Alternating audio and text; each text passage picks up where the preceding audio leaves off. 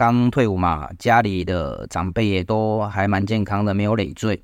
好，那就是退伍的时候赶快出发，因为我们那时候是抱着就是年轻就是本钱嘛，人生只有一次嘛，所以我们就决定要出发了。所以你等于说是小朋友才做选择，我全都要。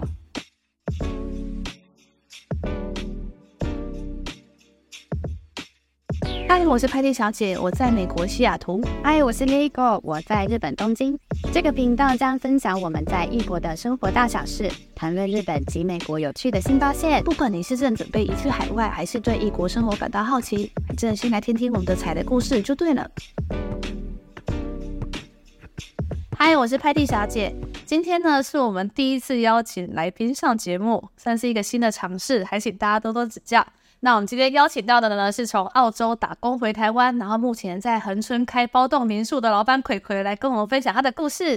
欢迎葵葵。对，那想先请葵葵帮我们简单的自我介绍一下。哦，Hello，大家好，我是二零一二年去澳洲打工度假，回来台湾开民宿的葵葵，也是因为有这个缘分哦，去澳洲打工度假能够存到几桶金哦，才有办法啊回恒春哦创业。哦，那这份也是一个蛮难得的体验呐。那今天再跟大家后面后续再分享一些其他的一些哦好玩的东西。想问一下，到底是几桶金？哦哦，这个这个不好说啦，对吧？这个讲了哦，他又不好意思啊。我想问的是，那几桶金的话，是一份工作就可以有几桶金，还是说当初葵葵老板是有多多方，就是分身多兼多职这样子？应该要拆几个。那因为每一个阶段不一样，那我们先从那种打工度假的来部分来讲好了。因为在我们那时候算是蛮多人去的。那我二零一二年去的时候，刚好是币值最高，我刚好一比三十二点多啦。我那时候去的时候是汇率最高的时候。那那时候打工度假签也比较好申请，那其实都都好申请啦。只是说现在又有一些新的政策，就比如说你要提供财力证明啊。哦，就多了这一项哦。对对对对对对。那之前的签证费用比较便宜。以打工度假来讲，好了，我们打工度假签大概是一年。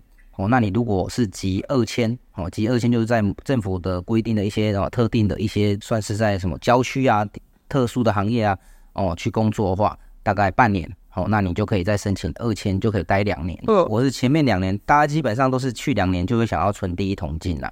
对啊，那那时候也是抱着半信半疑的心态出发，也庆幸说有达到这个目标这样子。那想要问一下说，说当初可可老板在您说你是二零一二年去的，那时候的申请流程会很难吗？还有你们是不是用学生身份申请过去的？那个打工度假签的话，它是十八岁到三十岁之间申请。OK，嗯嗯，了解。它在这就是独立的一个叫做呃打工度假签，我知道你身体健康状健康状况良好啊，那都可以申请。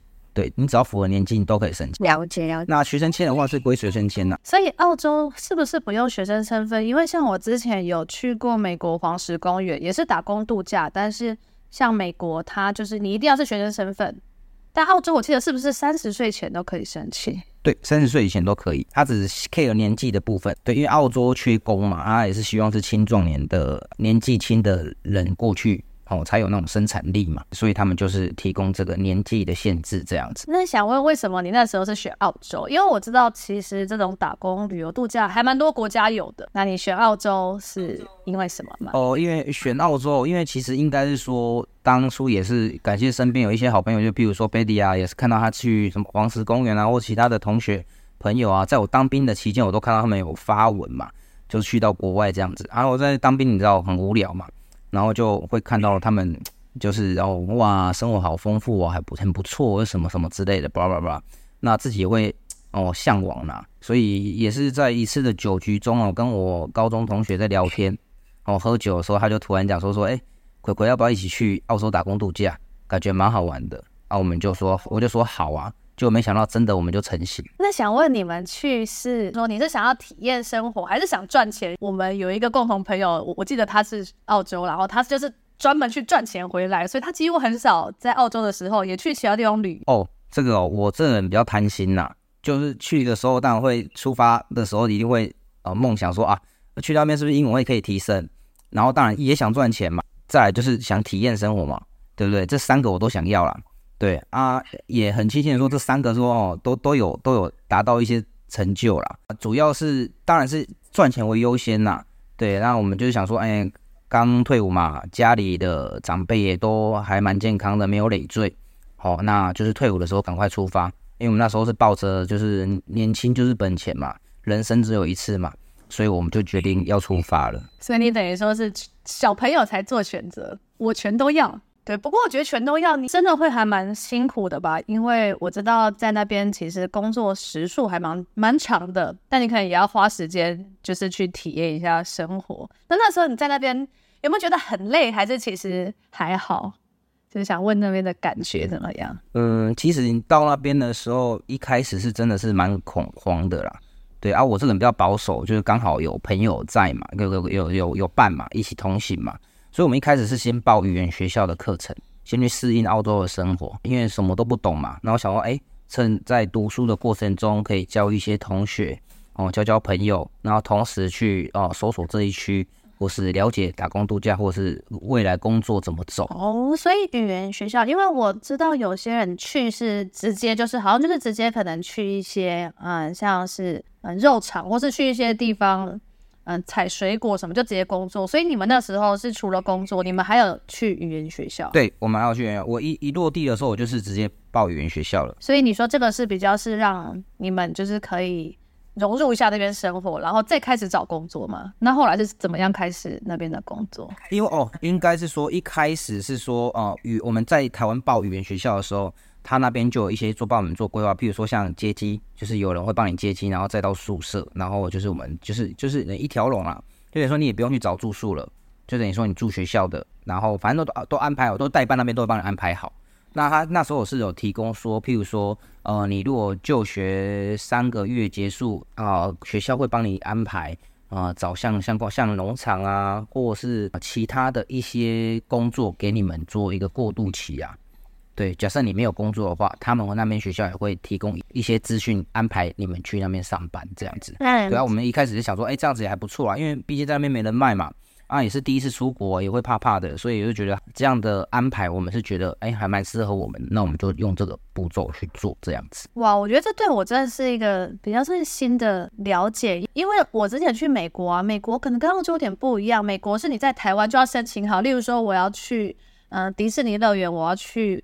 黄石公园，你是要直接面试，然后你到了当地，你就是直接去工作，你也没有什么机会真的去那边的学校上课，或是真的去体验。就是你去就基本上到当地，可能一个礼拜过后，你就会直接开始工作，不管你在餐厅或是你在其他地方。所以看起来美国跟澳洲的这个。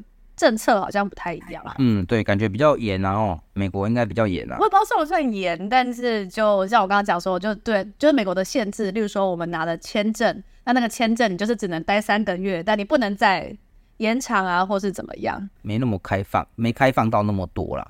所以澳洲也是那个时候那个时期，那时候新闻都报的蛮轰轰烈烈啊。其实台湾过去的人数真的非常多。那我们也是一开始做，你想说设定在两年结束了。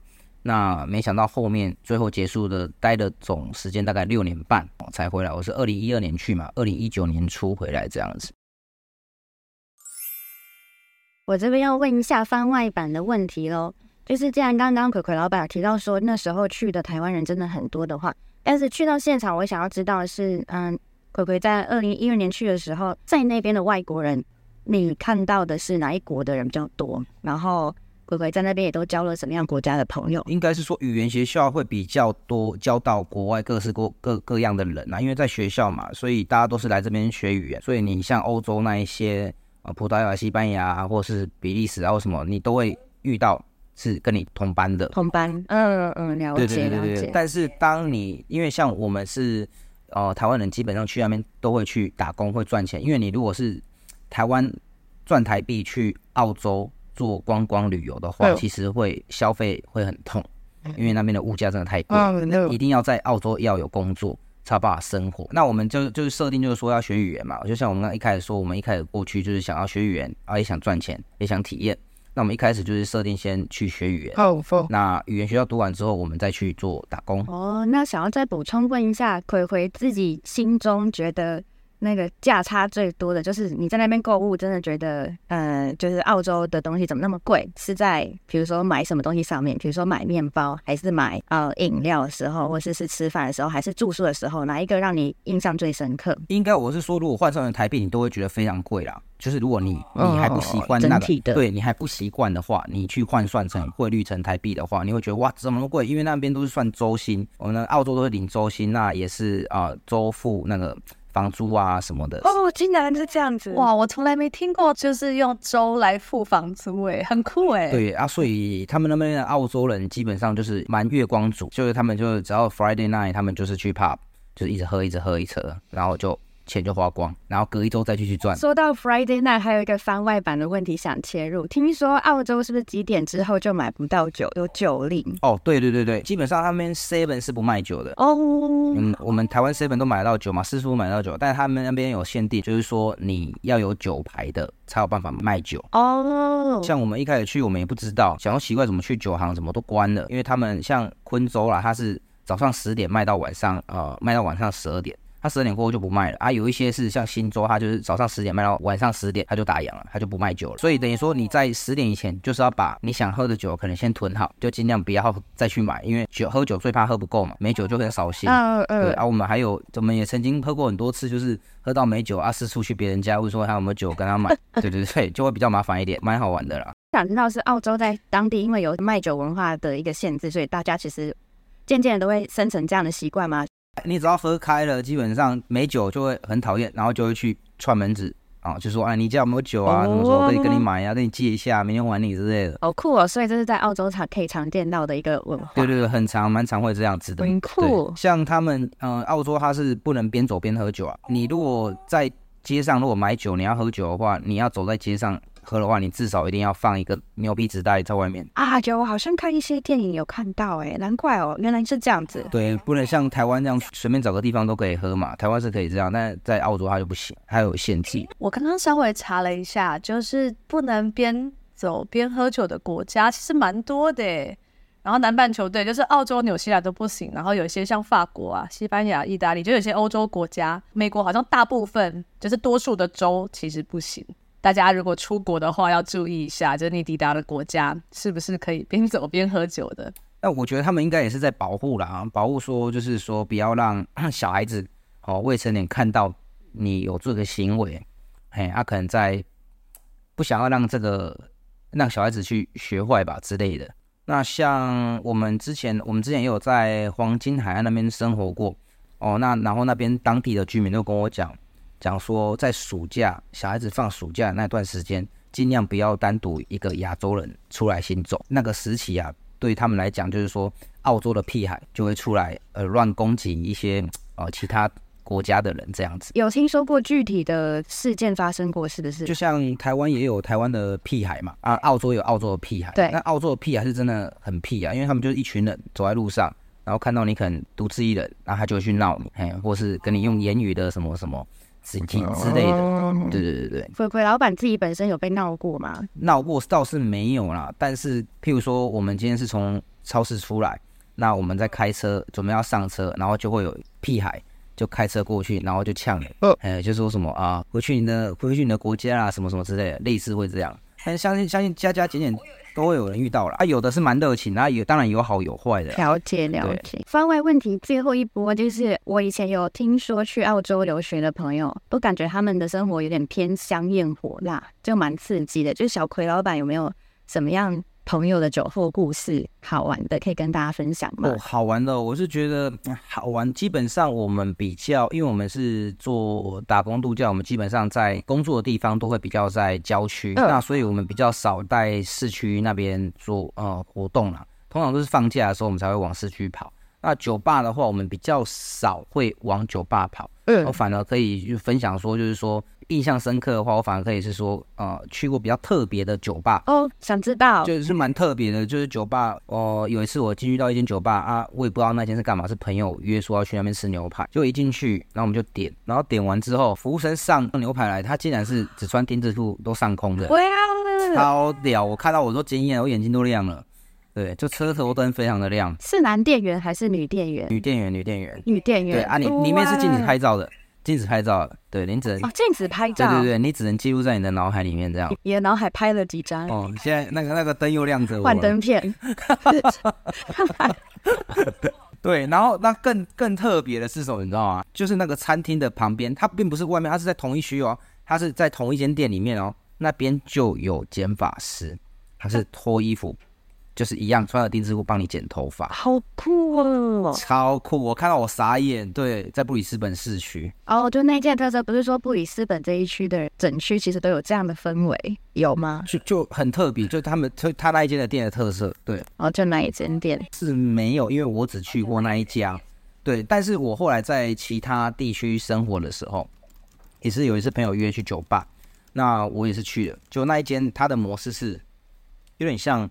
呃，我前阵子才去泰国，它就有点像有一个长长的舞台，那有很多支钢管，那楼上会走下很多那些老外的美女，她也是穿的很清凉。嗯，那在吧台，它在它的舞台的秀的旁边都会放很多椅子。嗯，就是你如果想要跟那个那个 show girl 去互动的话，你就可以坐在那边，那你就要给小费啊，看你给多还给少，他就会跟你互动的。更多更多元这样子哦，对对对，那个也蛮酷的啊，它也是会上空。这个也在布里斯本吗？呃，这个是在北昆士兰，对，在北昆士兰。对，我想说，哎哦，就是蛮嗯，原来就是人多的地方总是特别的热闹，是这样的。有机会好想去看看哦，很酷，真的蛮特别。我现在想到也蛮想再去试一试牛排的。好，懂懂懂。对啊，而且请问一下，这这些店没有禁止女生进入吧？没有没有，因为我们那时候也有同学是女生，我们一起去。哦哇，好玩好玩。对对，好。还有一个更特别，它竟然还有包厢式的，但那包厢式我就没有花，因为没有钱嘛，因为它那个上面有哦有那个好像一个小时不知道要付多少钱，那在包厢它可能会跳秀或什么之类的，对，那个我们就没有参参与了啦，是蛮可惜的。对，碍于没有金，在于金钱跟那个理性做衡量。哈哈哈哈哈。拉回 正经的问一下。所以在澳洲工作那么多年，真的可以存很多钱回台湾吗？还是有没有什么方式可以赚更多钱？虽然说我们是想说一桶金哦，怎么怎么办法回来开民宿？其实一桶金那是不够的啦。那我要补充一下，因为呃我在落场六年啊、应该是说我在澳洲打工度假三个月语言学校嘛。那后来有三个月是我是在呃黄金海岸的洗车场上班。哦，那中间有其实有蛮多故事跟过程啊。其实我语言学校那时候是读两个月，我就休学大概三个月。哦，因为那时候身身上没有钱了，对，那我就必须去去工作嘛。那也不好意思跟朋友借或是跟家人借，因为人在国外总是不希望家人去担心你哦，说没有钱这部分，因为会怕长辈会担心。那你一定都是报喜不报忧啊。我们人在国外都是这样子，哦，都是尽量报喜不报忧，哦，特别要注意这个。哎，那。当那我刚好学校那时候刚好很幸运的说，学校是那时候接到一个洗车场的呃合作，哦，那我跟我朋友就去报名了，哦，那段然后我们就去到从布里斯本到那个 Go Coast 那边生活，那时候生活了大概三个月，我们就去洗车场上班，那其实那时候很痛苦啦，那个时候是大家人生的最低潮的时候，因为要要要找，因为那时候刚好是 Merry Christmas 的时间，所以那时候根本就没有房子可以住。哎，我们到那时候后来就是跟人家借人家客厅，哦，暂住几天，然后边找房子。对对对，那就后来很幸运的，我真的有找到，但是就价格比较贵，也比较稍微破烂了一点，这样子。对，环境没有很好，然后就那三个月是这样子啊、呃，生活啦。对，那后来三个月一到，我们就复学了嘛，就继续回语言学校读书。我们要读了一个月，然后等到毕业之后，我才。进入肉厂上班，那肉厂也是很许多那个澳洲打工度假的青年青年哦，年轻人都会去的。然后肉厂一定是肉厂嘛，或者是农场。对，那我在肉厂上班也是，呃，一路上就这样上班上班上班。那也，呃，当初也是设定说想要好好的学英文嘛，所以我在肉厂上班，我们是在非常郊区，譬如说我是在布里斯本市区那个地方，离布里斯区市区大概是要开四个小时的车子的车程呐，所以那边根本没有什么东西，啊，也没有什么物物。欲望啊，也没有什么酒吧啊，或什么说啊，哦，就是你纯粹去那边就是上班、下班，然后睡觉这样子。对，而、啊、且我在那段时间那一年，我就一直在读啊，我就花时间读英文啊，然后跟看剧。那我看剧的话，我都会是选择中英文的版本。对就是可能他这一段我看不懂，那我就稍微停一下，然后再往回放，然后看说，哎，他是怎么讲口语的？我就那一年去充实了自己这样子。那也因为这样子，突然跟我的中介在打麻将的过程中，那他可能也觉得我不错，那他引荐我当肉场的中介，所以我才会后面开启我的肉场人生。所以我才有办法待到六年多的时间。我想问，就是真的在肉场工作，那实际上用到的英文，因为刚刚你说你可能回家后会看剧去学英文，但是实际在工作上是会比较少讲话吗？例如说跟同事的讲话，或是工作中用到的英文多吗？其实在，在在肉场上班，它其实就是比较像机器人，它就是劳力活啦。其实讲的话不会太多。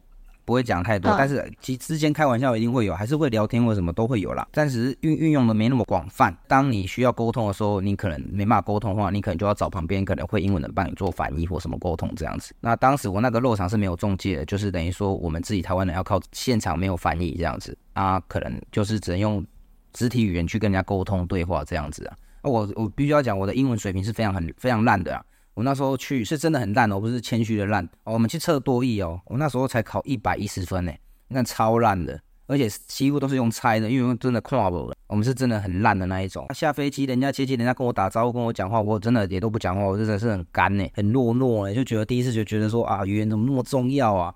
啊，也是因为有这段经历，我才会在落场上班的时候运用时间去学一些英文啊，所以我才有办法啊提升自己的口说跟哦交谈这样子。对，但其实程度还没有很好，但是至少比之前好很多，可以跟老外稍微对话啊，这样子，巴拉巴拉之类的。至少你的食衣住住行娱乐你都没有办法自己 handle 这样子。对，那也因为我的行业别后来变得比较特别，就是两年存了一桶金嘛，后面当了中介，那薪资就又更更稳定一点。对，所以才有办法拉时间越久，才有办法存的越多钱，那也才有办法回来明啊。呃垦丁恒春这边做投资民宿的这个这个计划这样子，想就可以跟大家科普一下，就是肉场中介大概是什么概念？是指说台湾人想去，然后跟你联络，然后你帮他安排工作吗？这个可以跟我们讲一下。一个方法是说，很多人都以为中介是抽你每一分呃每一个小时赚的钱嘛。譬如说我赚二十块，那可能大家会以为说，哦、呃，中介会从你的薪水里面拿。多少钱？这个必须要做澄清的。其实上，其实是其实是以前是有啦，但是以我们在做的话是没有这件事情的。那我应该是怎么样去做澄清呢？就譬如说，今天呃基本薪资大家都是领二十二块，我说比喻好了，大家基本薪资都是二十二块，那公司也是发给你合法的薪水，那它也会有等级，你能力越好，你当然会会升级，那薪水会会越高嘛，对不对？那当别的老外工厂的老外跟你领的也是一样的薪水的话，那就不代表说中介公司有跟你做呃抽成的动作了。那抽成的动作呢，这个东西应该叫做工厂给中介公司的服务费，我们应该这么讲，你懂我意思啊？就是肉场需要中介公司来做帮忙拉人力招募进来到公司上班，那工厂会额外提拨呃呃，就是有点像 commission，就是那种佣金哦给中介公司啊，那你你这是不影响你们的权利跟底薪呐、啊。薪水都是都是公开透明的，所以一样会照发给你。那相对对场的老外哦，他们澳洲的当地人，他们领的薪水跟你是一样的，好、哦，所以这部分就会解除掉大家对这部分的疑虑啦。那当然，老外也有分，他是 K 九还是 full time 的。K 九的话，他就是会比 full time 还要多钱嘛，对不对？因为他他是没有享有什么年假或什么什么，你等于说有做才有钱，没做就没钱。那 full time 的员工，他们薪水就会比较低。他时薪会比较低，但是它可以保有的保障的福利就会比较多，对，就比如说他可能会有年终啊，会有奖金啊，好、哦，那会有什么呃年休啊、年假啊，或小孩育儿津贴啊什么的，那那 blah blah blah，对，就是 full time 的福利就会比较好，但相对它的时薪就会比较低一点点，嗯，就是像我们的中介公司是没有像外面所谓的说啊，中介赚很多钱啊，什么都是从我的薪水上面扣的啊，什么什么，很多人都会这样子讲啊，所以我那时候。也是很很讨厌人家都说啊，你看这是他他他是以前在澳洲做中介，我说我不好意思，我是良心中介，我们都是帮助人呐、所以我们的工作其实是很复杂，其实就像一个保姆，就等于说你的所有的东西都要我们来帮你做处理，除了啊工厂的翻译啊，那还要带你去工伤啊，你受伤的话我们要带你去医院啊，啊医院也要翻译啊，要陪你啊，那你从台湾过来，我们要安排你住宿啊，对不对？住宿也要帮你安排啊，不然你一开始没有管道。你一定需要我们帮你安排住宿嘛，对不对？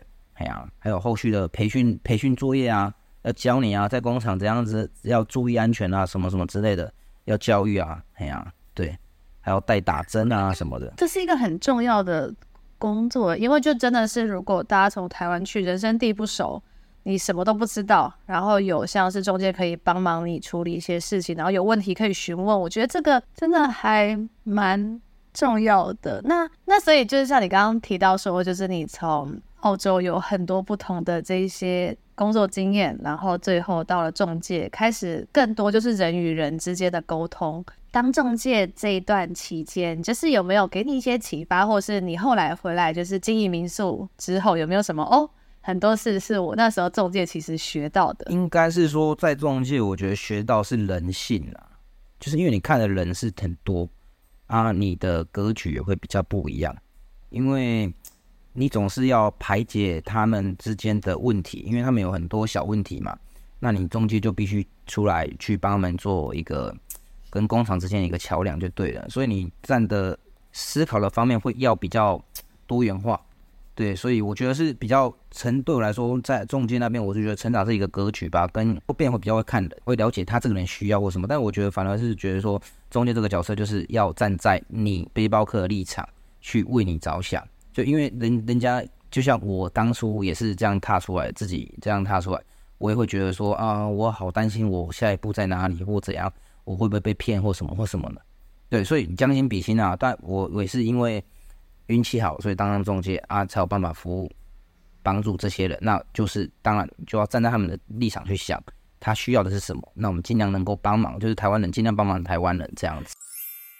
就是我想要穿插一个番外版的问题，想要问一下葵葵老板，在呃澳洲这边做中介的时候啊、呃，你有遇过什么样特别的需求的客人吗？特别需求其实就是我们中介引进客呃引进那个背包客，他们来工厂上班的话，是基本上是希望他们是稳安稳的能够做半年，好、哦，就是安稳的这个乖乖的在工厂上班，尽量不要出任何 trouble 这样子。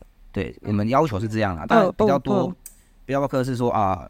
纯试试看的心态，或是他同时丢很多工厂，那今天他小的工厂他赢，他如果中了，被叫去可以上班了，他就丢丢着都不做了，这是我们的最大的禁忌啊！就是你没有提早告知我们，就是拍拍屁股就走了，这是我们最大的禁忌，就是没有联络就一就他就选择他要的就去了这样子的哦。或者是他们会想说，哎，可能很简单啊，很轻松啊，可能就是看那个职缺会不会安排到爽缺啊。如果不爽的话，他们就不做了。对，这是我们最大的禁忌，就是这样。嗯，就也会对你们在那边的事业造成一些名誉上面的损害，对不对？因为没办法和那个业主交代。那葵葵老板那时候都你怎么跟工厂这边解释？就是尽量会，就是有一些操作方式啊，有时候要看呐、啊。就是有时候每一间工厂它有每一个工厂的属性，那你就要去磨跟磨工厂做磨合，然后再看员工看怎么样安排。哦，像因为有的工厂是不能够我们去安排职位的，那有些工厂是可以的。那我们当然会看这个人的身材，或者是他的对打，或者是他的状况，可能尽量跟他让他在什么位置什么，这样会减少那个离职率的。但有时候就没办法，有时候可以的话，如果那些人幸运的话，就我们就可以这样安排。那如果不幸运的话，那就只能听天由命这样子。对，减少那个伤害。通常会比较偏说，知道说外国的呃打工者，他们就会有这种属性，还是工厂会怪到你们身上比较多？会啦，会怪啦，但是有时候怪的也没办法，因为有一些职缺真的是比较人家没办法负荷得了的那种，就真的没办法了。嗯，或者是他个人因素真的没办法，那也真的没办法，那就不能强求。这个人离职了嘛，然后尽量尽量去补这个职缺，这样子。人的处理上面真的就会比较遇到挑战哈。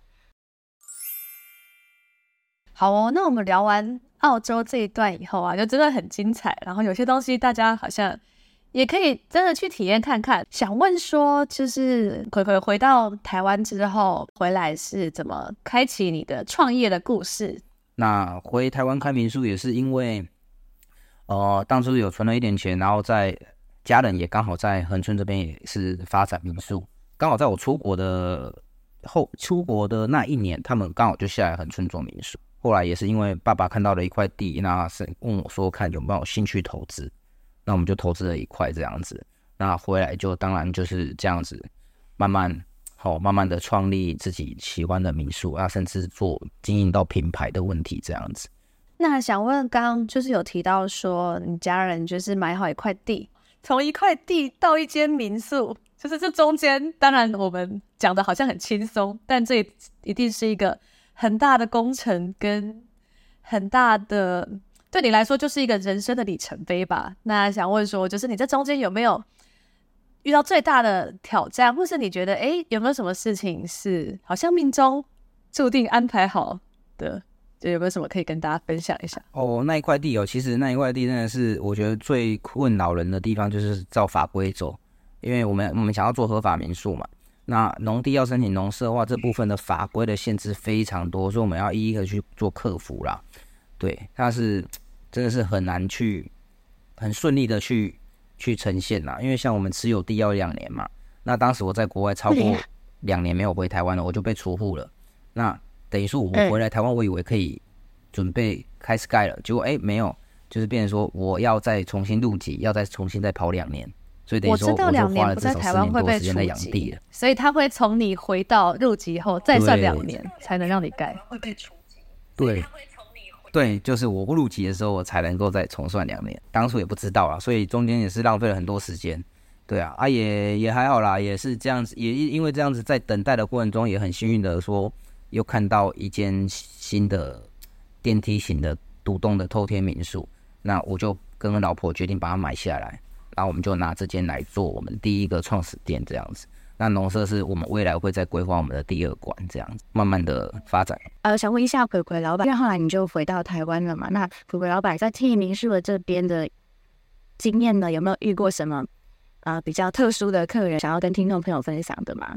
这个客人就真的是百百种啊。对，呃，譬如说，啊、嗯，室内不能抽烟，他们会抽烟，哦，那抽烟还还还好，那有的还跟你抽那种 K 烟，就吸毒了，对，那就更差，对，会影响到下一组客人，对，那更夸张的是说，譬如说你是啊、呃、有烤肉啊，带食材啊来跟烤肉或什么的，哦，他就都不收拾，瓶瓶罐罐到处都是，那我们是有戏水池嘛，那他他们就是直接把什么海鲜啊什么丢在泳池啊，或者什么瓶瓶罐丢泳池啊。对，就是整理起来会非常困扰，非常困扰啊。那最困扰的还有那种打水球的，因为它水球它可能打了上百颗，你知道那个水球是要一颗一个捡，它可能很难扫，因为因为我们还有草皮嘛，因为我们之前那边是有草皮的，那个草皮要用捡的，哎，哦，那个真的是很难扫，很难扫，很难清。对，哎呀，各种奇葩的都有啦。哇，那一般。一般这样子的奇葩的状况出现的时候，可可老板都是就是自己用人力处理，还是说有严重到有时候还是会外包给其他的，比如说清洁业者去帮你们减轻你们的负担？哦，应该说一开始我跟我是跟我老婆一起一起做，就我只有我们两个人而已。呃，做到后面会直接倦怠啦，那再再加上有遇到这种突然突发状况，遇到这种素质比较不好的，那我们的人力上就会不够，所以我们会。就我们到后期，后期我们自己又自己独立开了一间民宿的时候，我们就决定用外包的方式，就是房间给别人打扫，哦，那我们自己处理公共区域跟户外的部分，这样我们做起来就会比较轻松。不然你就会觉得哦，感觉只要接到一组 OK 的话，我们就会心情、心身体跟心理都会受到打击。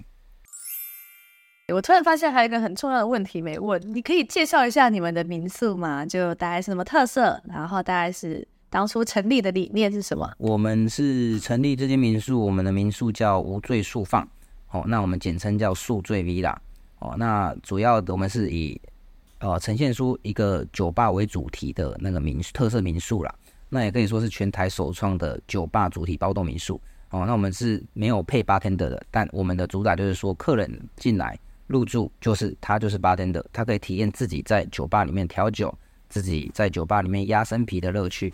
啊，我们可提供各式各样的酒杯以及调酒设备。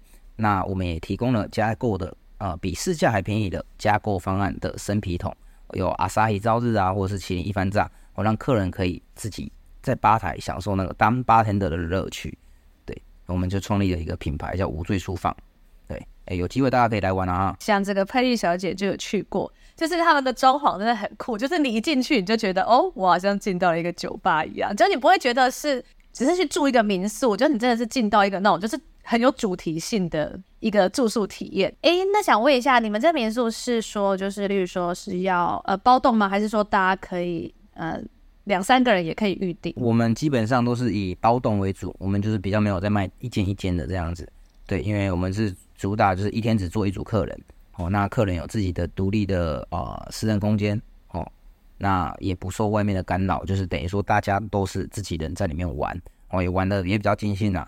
那我们可以里面可以除了可以打麻将，那可以啊、呃、唱歌哦，我们还有个戏水池啊，那也可以烤肉、煮食哦，那我们就是多了一个吧台去给你们做使用，那就是让大家可以在这边就可以玩一整天的。哦，的行程这样子，垦丁啊，恒春啊，是不是这种包栋民宿越来越多？就是我说，其实大家都是找一群好朋友，就是全部一起去。因为现在现在的类型大概都是会以偏包栋为主了啦，因为主要是大家都会三五好友去约嘛。那约的话，我们如果是住饭店，那我们可能就没有我们大家可以一起共同玩的空间啦。那如果大家都约到同一间房间，那又太那，所以现在就是包栋的哦产品越来越多。垦丁恒春这边也是一直在开发。那越来越多间新的民宿入进驻了，这样子当然也会造成，就是说大家同一块饼就是会分散掉，会越来越竞争啊，所以你才需要让自己的民宿能够更有特色，来吸引客人嘛。而且我记得之前看你们的粉丝专业上面，就是你们也有蛮多外国人去住的。这中间是因为澳洲，还是你后来真的就是你也都很常精进自己的英文？哦，精进英文到回台湾的时候就没有了，反而是在澳洲的时候才会去精进。那到回台湾就不会了，就反而现在有点跟英文就反而有点有点陌生了。但是基本的口语就是口说，基本上就可以至少还过得去，这样就 OK。你不要说呃老外跟你问一啊，你不知道怎么回答，就呃支支吾吾了这样子，这样就比较不好。但至少你还能够跟客人稍微互动一下，那是 OK 的啦。对，那如果太深深度的话，那可能还是没办法。你其实已经在六年，就是有在澳洲的经验。我后来觉得啊就。出国后真的是有一点是你的生活中你就必须会接触到一些英文，像我到了美国，我也是学了一些我以前从来不会查的单字，像是我那时候说像是床垫，或是就是一些生活上会用到的东西，就你不知不觉好像你就会学到那一些。这么多年在澳洲的这一些就是沉浸式的这个，应该对你回来之后还蛮有帮助的，我我自己这么觉得啦。我反而觉得说，就是又很庆幸说当时有踏出去这一步啦，因为也感谢那一次的酒局啊，对啊，是以为是个酒，后来没想到竟然是这样就成型了，那也改变了我我后半的人生呐，这样子，我所以我就觉得，其实人生就是要有一个机遇，就贵人吧，哎呀，你每个时期都会有贵人，那你如果能够把握当下的话，我觉得是不会后悔的，对的，就可要勇于尝试啊，因为趁年轻嘛。所以你给年轻人的建议。年轻人给年轻人经验啊，我是因为我后来回台湾之后，就是还是有陆续很多朋友会说他的弟弟妹妹或谁想去澳洲啊，问我可不可以帮忙介绍啊，什么什么之类的，叭叭叭。那其实我我到后面会反而会比较排斥介绍这个部分，因为因为我已经不在那边了。那假设他如果在那边有什么状况，我是没办法帮他现场处理的话，那可能处理的不好或什么的，他可能就会怪你，对不对？那所以，我顶多就会跟他讲说，我可以给你几个呃联络方式，那你们可以自行去做做接洽。至少你有你有门路嘛，总比你一开始没有门路好。对，所以就是给他们一些很好的管道去让他们自己去发挥，那后面他们就是祝他们一帆风顺。但是我是觉得说，年轻就是该走出来啦，因为我很多朋友是我回国之后，很多朋友说好羡慕你当初我去，我到现在我就超级后悔没有出发的。对，很多人跟我讲这样子，只身边有很多朋友就是也有来找我。去那边澳洲打工度假，对，就跟我一起生活这样子。我们一起回国之后，他们就是没有去的人就会觉得很羡慕。那我会觉得就是坚持啊，要踏出那一步啦。你不要就是一直说啊啊有点懒哎，没有动力耶，就就不去了。对，那你反而你如果踏出这一步，你可能会怕怕没有错，但是当你只要踏出那一步，你的任何每一分每一秒，再过的时间你都在成长。那你如果在台湾，你如果是没有踏出那一步的话，你每天的生活是一成不变的。对，所以我是鼓励大家都是勇于尝试各各方面的挑战。好励志哦！我觉得我们三个共同点真的也算蛮像的吧。就是我们之前提到嘛，就我们不是那种家里很富裕、很有钱，让我们出国念书个两三年，透过一些方式，然后去得到一些在国外的机会，体验一些人生。而且我们三个鼓起勇气踏出去之后回来，我相信后收获到的经验都是无可取代的，而且我们都没有后悔吧？对不对？真的都。收获良多。然后，那我最后再呃切入一个小宣传，就是葵葵老板啊和板娘啊，他们一家人在垦丁呢，其实都有认识很多旅游相关服务的业者。那呃这一家人呢，个性都非常的亲切和热情，所以各位听众朋友别害羞，有机会去垦丁玩的时候，就可以直接和葵葵老板做个询问，呃，可以解锁更多隐藏的特别服务哦。今天这集呢就聊到这。如果最近想安排旅游的话，不如就去恒春垦丁去游一下。我们会把无罪宿放的链接附给大家。那有澳洲打工度假的相关问题，你如果想要来跟我聊聊的话，也欢迎来恒春无罪宿放包栋民宿来找我聊聊哦。好，那大家喜欢这样的内容，可以订阅或是在 Apple Podcast、Spotify 留言给我们，给我们五星好评，都会是我们持续制作的动力哦。另外，在 Spotify 下方也有定期的。投票活动及问卷，别忘了投票，让我们更了解你们哦。还有还有，别忘了我们的 Instagram，锁定东京西雅图的日常分享，也欢迎你们在上面与我们互动，分享你们的生活 style 哦。那这集就聊到这边，拜拜。好，拜拜。